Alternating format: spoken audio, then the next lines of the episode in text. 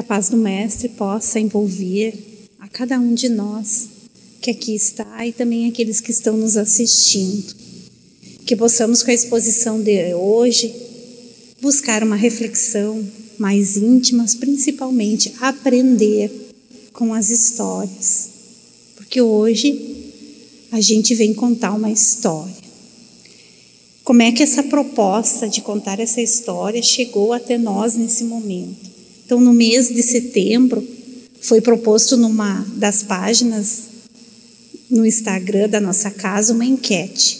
Qual dos dois temas você gostaria que fosse abordado em uma palestra?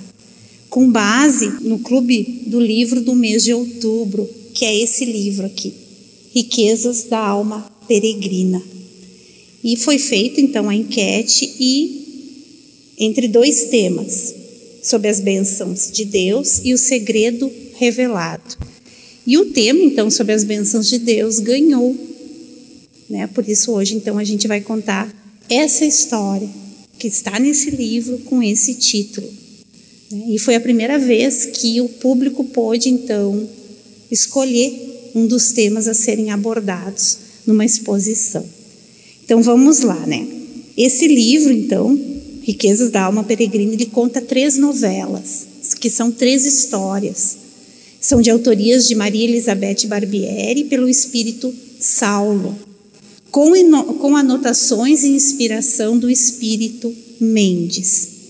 E a novela, então, que vamos relatar, conta a história de três personagens principais: Leontina, Emília e Monteiro. Então é bem importante que a gente guarde esses nomes, porque todo o enredo vai envolver esses três personagens. Então a história começa relatando os preparativos para a ceia de Natal na casa de praia da Leontina.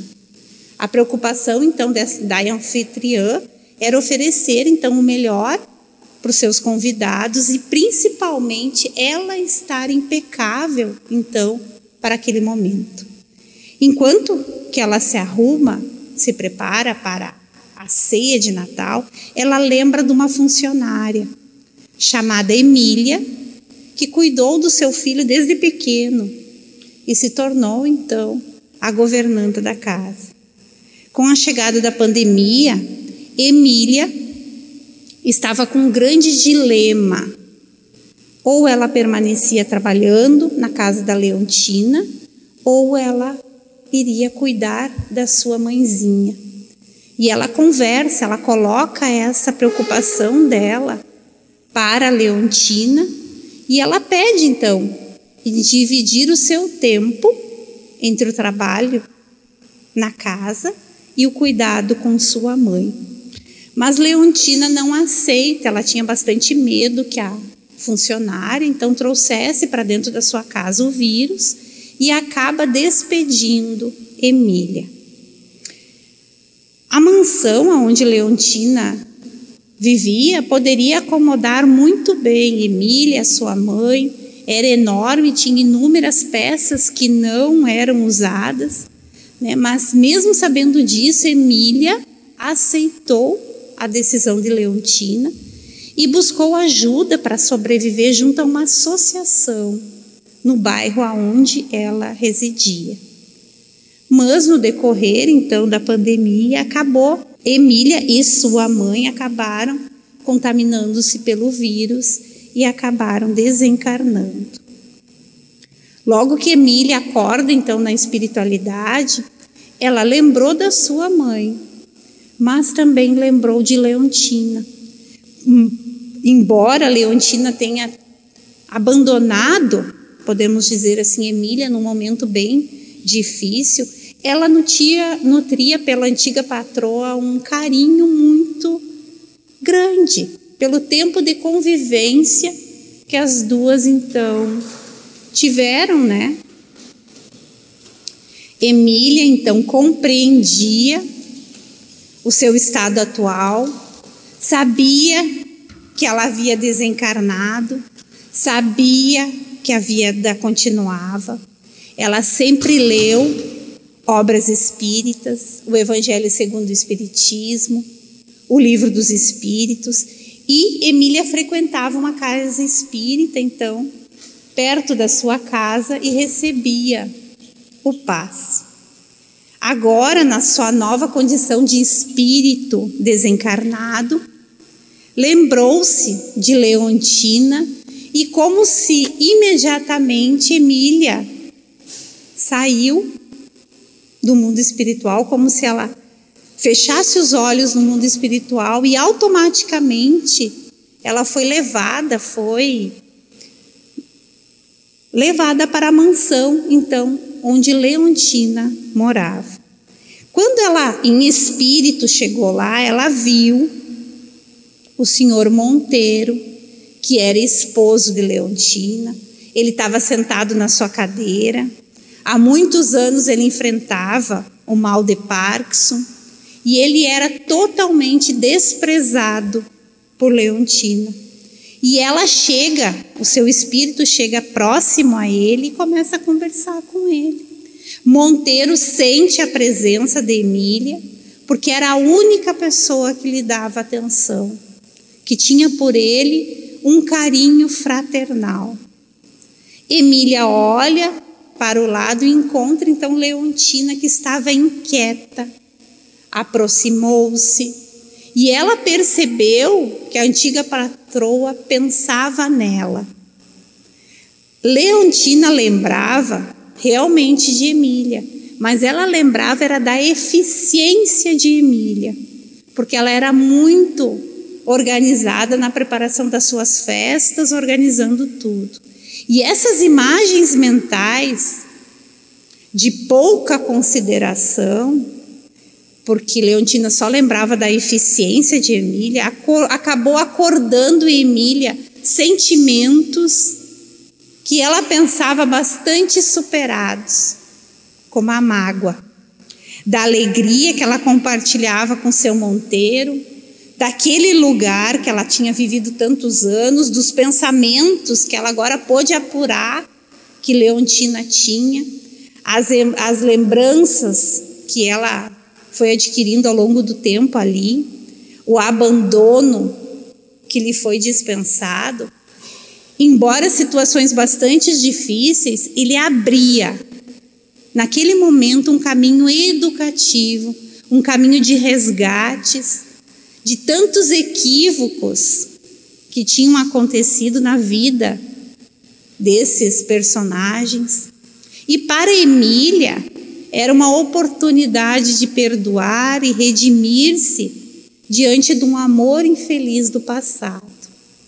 Para a gente entender tudo isso, por que, que Leontina era casado com Monteiro, por que, que Emília tinha esse vínculo com os dois, nós vamos ter que fazer uma viagem que a, o autor do livro coloca assim que a gente tem que voltar no túnel do tempo. E aí a gente vai chegar na França imperial, há bastante tempo atrás.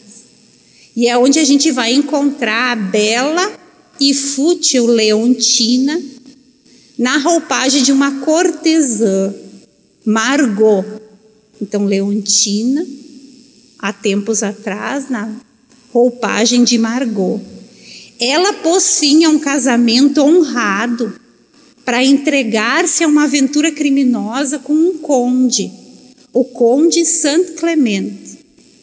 Arruinou, e esse conde não só arruinou a sua reputação, mas acabou prejudicando, contribuindo para a saúde da cortesã, né, de Margot. Porque Margot foi obrigada durante essas relações que ela teve com o conde a fazer vários abortamentos. E esses abortamentos serviam para encobrir então aquela relação adúltera. De, depois que eles mantiveram então esse envolvimento, o conde dispensou Margot e ela então muito amargurada rolou pelas ruas de, Paris, de Paris como um farrapo humano, já doente, desesperada, enquanto que o conde mantinha suas festas, as suas orgias, que eram cobertados então pela sua fortuna. A condessa esposa, né, do conde, era uma mulher bastante temperamental. Era uma mulher muito forte, com uma índole bastante perversa. E ela não admitia a infidelidade do marido, mesmo que o casamento dela tenha sido arranjado. E a condessa então foi descobrindo esses relacionamentos adúlteros do marido e ela ia aos poucos dando fim a cada um deles. Ou ela espancava essas acompanhantes, ou ela expulsava essas moças da cidade. E Margot, um dia, já nas suas raias da loucura, ela já estava bastante perturbada, ela aborda o conde em público e fez um escândalo. Cobrou-lhe responsabilidade pela difícil situação da vida dela, pobre e doente. Sabendo desse escândalo, porque a corte toda comentava, a condessa, ferida então em seus brios, deu voz à sua maldade e foi ela mesma, junto com seus criados, durante uma madrugada, em busca da mendiga e acabou então ateando fogo em Margot. E aí a gente vai ter que juntar essas duas histórias agora. Quem são, né? Então, Leontina, que estava na pele de Margot, Emília, que era a condessa, e Monteiro, o conde. Leontina, né, Margot, que não conseguiu vencer a prova da sensualidade, ao reencontrar Monteiro, que era o antigo conde, casado, mais velho do que ela, ele deveria, ela deveria ter considerado o respeito pela família alheia. E ela então estaria resgatando esse atrito com a lei divina. Mas ela optou por repetir a sua escolha. E a insensatez dela juntou-se com o desequilíbrio de Monteiro, que, fascinado pela sua beleza, desiste da sua família para viver com Leontina. A condessa, né, agora Emília, após um longo período de sofrimento na erraticidade, arrependida do seu crime, envergou, então vestiu as vestes simples da pobreza e se transformou então naquela serviçal devotada, que mesmo experimentando o abandono de Leontina, tendo desencarnado sem assistência, ela aproveitou a oportunidade que lhe chegou. Ela aproveitou tudo isso. Deixou né? Superou aquelas dificuldades, algumas dificuldades. Né? Mas Leontina, a antiga Margot, ela deixou passar essa oportunidade. Por quê? Né? Ela poderia ter aproveitado esse momento para ressignificar, né? se transformar em benfeitora da sua algoz. Né? Porque foi Emília na veste de condensa que lhe matou. E agora, então, Leontina poderia ter aproveitado essa possibilidade de ajudar a sua funcionária num momento tão difícil e refazer o caminho entre elas. Então, Emília aproveitou bem mais as luzes do renascimento. As muitas conversas que Emília tinha com Leontina, os cuidados com o senhor Monteiro, davam a Emília o entendimento que é eles, né? Esse casal mais sua mãe eram a sua família. Ela acompanhou durante muito tempo os rompantes de Leontina que lhe magoavam, né? Mas ela via aquilo tudo como um, um momento passageiro que logo daria lugar à tolerância, né? Porque ela sempre olhava para Leontina e dizia: "Mas que mulher triste! Ela precisa de ajuda, ela precisa de compreensão. Então, Emília, né, na espiritualidade, ela viu então com mais nitidez as lembranças que envolviam o relacionamento com aquela família. A memória emocional de Emília, lembrando o descaso e da ingratidão da da patroa acionava nela algumas reminiscências, né? Que eram, reeditavam, então, refaziam aquele abandono que ela teve do conde, a traição do, gol, do conde com Margot no passado, e trazia isso em forma de fantasmas. E esse descontrole da Emília, quando ela lembrava disso, atingia Leontina, que tentou se erguer num momento desse, sentiu-se tonta, caiu na borda da piscina, feriu o rosto e se cortou. Emília não percebeu que aquilo tudo poderia ter sido acionado pelos seus pensamentos. Ficou nervosa, tentou ajudar, passou-se muitos momentos e até que Leontina então fosse socorrida. E aquela batida que ela teve na cabeça foi bastante séria. E pela demora, ela receber ajuda, agravou a situação. Eu vou ter que contar bem, bem rapidinho a história, né? Porque é bastante páginas, assim, vocês vão ter que ler. Tem que, os detalhezinhos estão tá aqui, né? Então eu estou sendo bem. Só os pontos principais, assim. Enquanto que acontecia o socorro, então, de Leontina, uma vizinha chamada Marisa, vendo aquele movimento da ambulância em frente da residência, né, a governanta olha para ela e vai em bus, vai uh, perto dela e pede ajuda, né, porque ela não sabia o que fazer, quem chamar, quem pedir ajuda para já que a patroa então estava sendo encaminhada para o hospital. Marisa, que é o nome dessa vizinha, era espírita e ela se oferece então para ajudar. Mas quando ela chega perto da mansão, ela observa, assim, sente que a atmosfera espiritual estava bastante difícil. E ela chama todo mundo ali, então, na sala da mansão e pede para fazer uma prece. E ela acalma todos e alguns funcionários com informações valiosas vão até ela, então, e a ajudam para que as primeiras medidas fossem tomadas. A permanência de Leontina no hospital foi longo. Aquele acidente apenas levou a um diagnóstico ela já estava com um tumor bastante avançado na cabeça. Então vejam tudo isso acontecendo. Foi um momento bem importante para essa família. Foi uma oportunidade de crescimento para todos.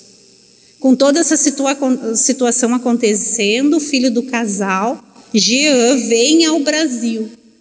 Num primeiro momento, ele vem até a casa dos pais com um interesse financeiro, porque ele já foi, já veio sabendo de tudo que estava acontecendo. Mas Monteiro, o antigo conde, ele ressignificou a sua vida. Ele, mesmo né, aproveitou a sua nova vida, as possibilidades que ele tinha, ajudou a muitas pessoas, mesmo abandonando lá sua primeira família, tendo um novo, teve ali um novo relacionamento com Leontina. Ele, quando ele podia, ele ajudava os seus amigos, aqueles que lhe pediam ajuda. Ele estava numa clínica de idosos, porque né, naquele momento, com Leontina no hospital, foi o melhor que podiam que ele podia acontecer. Ele era um homem bom. Ele ajudava todos os funcionários, algumas instituições. E ao saber de tudo o que tinha acontecido, ele recebeu muitas visitas. Então, deu para perceber que começava ali um longo processo educativo para todos. Leontina, mergulhada por aquela situação que estava lhe acontecendo, ela não pensou de forma positiva, se entregou ao avanço da doença e a começou a produzir assim, a ser encontrada no, né, a propagação de muitas metástases. E Emília, no plano espiritual, acompanha tudo isso. As dores intensas vividas por Leontina sensibilizam o filho. Jean começa a se lembrar da sua infância, sentia saudades do pai, da mãe, que nunca tiveram tempo para ele. Ele julgava-se esquecido, mas ele lembrava muito do carinho da Emília, que era babá governanta. No hospital, então, foi informada Jean que Leontina teria, teria pouco tempo de vida e ela desencarna, assistida por benfeitores, por Emília, que pediu para acompanhar todo esse processo. Mesmo ela ainda tendo aquele momento de mágoazinha dentro dela, ela buscou ajudar de alguma forma. Jean então acompanha o velório da mãe, bastante triste, percebeu assim muitas conversas, algazarra e ele queria, né, aquele minuto de paz ali. Via que as pessoas só estavam ali para cumprimentos protocolares, ninguém tinha um sentimento verdadeiro ali envolvido. Jean sente aquela energia pesada quando alguém lhe toca o seu braço e lhe chama pelo nome. Jean, você não me conhece, mas falei com você pelo telefone. Quando do acidente de sua mãe, eu sou Marisa, a vizinha de vocês na casa de, de, de praia. Você está muito tempo de pé, vamos conversar.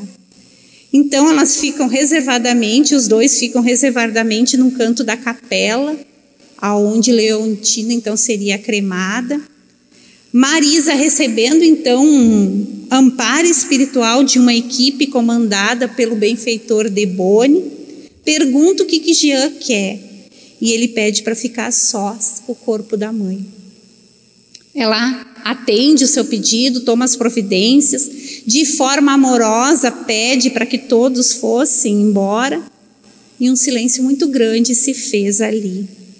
E Jean então senta ao lado do corpo da mãe, fala tudo que lhe vem à mente, todas as angústias, as tristezas, as dores, a saudade fala dos seus sentimentos, da sensação de abandono, pede perdão, diz que a ama muito, embora tenham escolhido, feito escolhas equivocadas. E Marisa acompanha tudo aquilo. Quando ela nota que uma das flores que enfeitavam uma das coroas se desprende e vem pelo vento em cima do, pra, do braço da Jean, que estava junto ao corpo da mãe. E aí Marisa diz para Jean que ele podia entender isso como um perdão, um pedido de perdão da sua mãe para com ele. Esse é um resumão assim da história. E é uma história com muitos detalhes assim, mas que pode ser uma história vivida por muitos de nós. Em alguns momentos tristes, em alguns momentos, né, a gente pode retirar muitos ensinamentos. Né? A gente não precisa às vezes passar por momentos de dores para aprender, a gente pode aprender por histórias, vividas por outras pessoas que a gente conhece, mas também como essas que nos fazem refletir. O primeiro ensinamento que a gente pode ver é o quanto que essa funcionária, Emília, que experimentou o abandono de Leontina, acabou desencarnando sem assistência nenhuma que Leontina poderia ter dado, foi uma oportunidade que Leontina deixou passar. Emília, por sua vez, aproveitou. Né? Ela foi a condessa da outra que cometeu tantas coisas difíceis, mas ao renascer aqui, ela optou, aceitou a sua condição mais simples e refez o caminho dela, mesmo ainda sentindo. Né? Não foi um renascer né, curando tudo, ainda sentindo mágoa, mas se oportunizou um novo caminho. Então, nós, quando viemos para cá, a gente veio com um projeto reencarnatório para vencer, para superar as nossas dificuldades, para refazer a nossa caminhada, somos colocados junto àqueles que nós temos um compromisso, um compromisso bem intenso de reajuste. E nós não estamos ali por acaso, embora muitas vezes a gente não queria estar, mas ali é o melhor lugar. Então, que a gente não deixe também passar, que a gente aproveite as oportunidades de estarmos com aqueles que estamos para melhorar aquilo. E a gente sabe o que, que tem que trabalhar. É alguma intransigência com o pai, às vezes é alguma situação com o filho, é algum irmão que a gente não consegue sentar e conversar. Então, é, são oportunidades que a vida nos oferece para a gente refazer. Talvez a gente não precisa tá, vir em situações tão tristes né, para refazer aquela caminhada. A gente pode vencer e superar. Hoje, no nosso estudo, nós estamos finalizando o livro Céu e Inferno. E nessa, numa das, das mensagens, fala sobre um, um industrial que acabou caindo dentro de um verniz quente e acabou desencarnando. Mas ele demorou para desencarnar, não, não se sentiu, né, não praquejou contra Deus, aceitou a sua situação acordou do lado de lá, entendendo todo o processo e principalmente agradecendo, porque numa encarnação anterior ele havia ateado fogo numa menina de 14 anos. Há 200 anos atrás, ele havia ateado fogo numa menina nesse, nesses processos inquisitórios que a nossa história passou. Então a gente pode refazer o nosso caminho às vezes a gente não consegue conviver com uma pessoa tão fortemente aquilo, e a gente pode refazer esse caminho pelo outro lado. A gente não precisa passar pela dor junto com ele de novo. A gente pode refazer nos oportunizando uma vivência mais fraterna. Não, não concordando, não, mas respeitando. E aí a gente vai ver que as coisas vão se ajustando.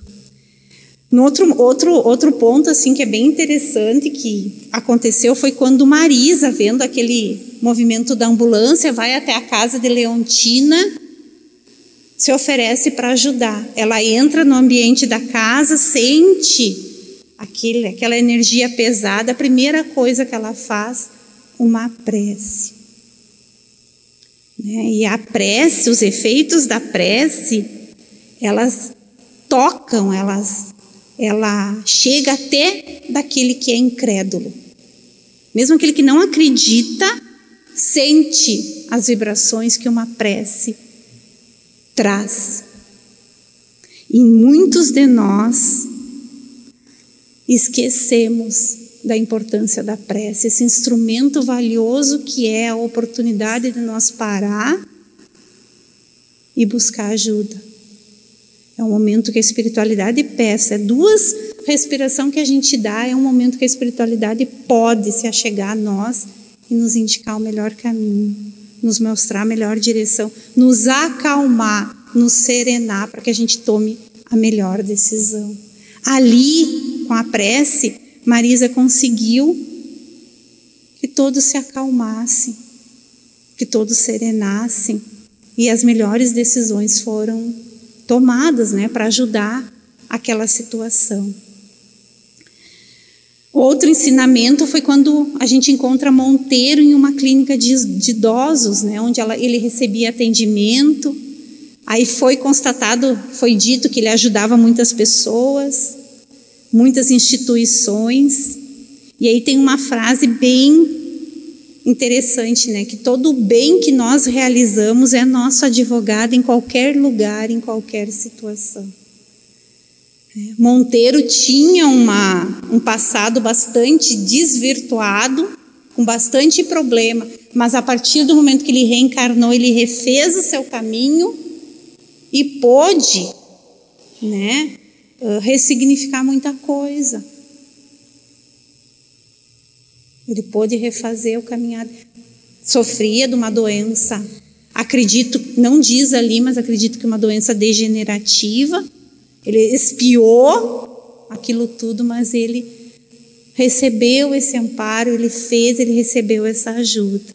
Tem um, uma poesia da Maria Dolores, no livro Antologia da Espiritualidade, que diz: Se já podes, enfim, converter toda a lama em trato de jardim e criar alegria em tua própria dor, para o auxílio a quem chora ou socorro de alguém, então terás chegado à compreensão do bem para viver em paz na vitória do amor.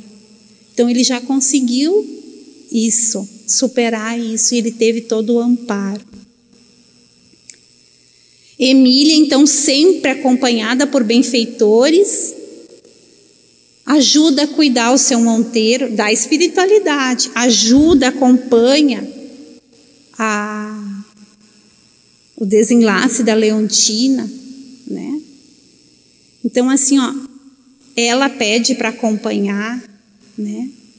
E no livro Pronto Socorro, Emmanuel nos diz: pensa no bem e auxilia sempre. Então a gente pode, de alguma forma, sempre auxiliar, sempre tocar o outro, ajudar. De outras vezes, o teu gesto espontâneo de cooperação e bondade provavelmente não tenha sido interpretado na altura que lhe exprime Entretanto, auxiliando os outros perante as leis de Deus, ninguém conseguirá alterar o benefício que fizeste a ti mesmo. Então, quando a gente ajuda ela, ali ajudou tanto, mesmo tendo esses sentimentos ainda não tão bens dentro dela, ela optou em auxiliar. No fim das contas, quem foi beneficiada foi ela mesma. E o final, então, assim que a gente pôde perceber, né, que Jean, não conhecendo Marisa, recebeu a ajuda. Marisa, com bastante, lá no crematório já, com bastante envolvida naquela situação, recebendo amparo espiritual, pôde cooperar com Jean. E aí a gente tem que lembrar que o auxílio do invisível jamais nos falta. Nós estamos sempre amparados, estamos sempre recebendo ajuda, sempre no momento oportuno o amparo nos chega, nos ajuda, nos toca. Então esses esses ensinamentos que essa história nos traz outro momento lindo do, da, da novela, né? O momento do perdão, filho e mãe. A gente não sabe, né? Ali é uma narrativa se a flor realmente voou, né? Porque ali é uma história. Mas a gente pode entender como sim, que é um momento que houve essa permissão do alto para que houvesse esse entendimento e mãe e filha continuem as suas caminhadas sem esse peso dos erros, das incompreensões e se permitam ao amor, ao perdão, a segunda chance. Né? Terminam essa encarnação com tudo já resolvido. Então, esse livro é rico. Né? São histórias bem pequenas, mas com bastante riqueza de detalhes, que nos faz refletir. Todo o livro é embasado nas obras espíritas, né? E que nos convidam a a ler, refletir, a nos beneficiar né, do ensinamento espírita. Para finalizar, então, a nossa fala, a gente gostaria de ler um pequeno trecho, então, do livro O Céu e o Inferno, aonde fala sobre essa questão de sofrimento, de entendimento, que nos convida, então, a nos inspirarmos. Às vezes a gente passa por situações bastante difíceis e a gente não sabe aonde encontrar ajuda. E esses personagens, assim como nós, precisamos lembrar E diz assim, então é lá na segunda parte, nas expiações terrestres, aonde diz: Coragem a todos vós que sofreis. Considerai a brevidade da existência material e pensais na alegria da eternidade. Invocai então a esperança, a dedicada amiga dos sofredores, implorai pela fé, irmã da esperança, fé que vos mostra o céu, no qual a esperança vos faz penetrar bem antes do tempo. Atrai também a vós esses amigos que o Senhor vos concede, que estão ao vosso lado, que vos sustentam e amam, cuja solicitude constante vos reconduz para junto daquele a quem houveis ofendido, transgredindo as suas leis.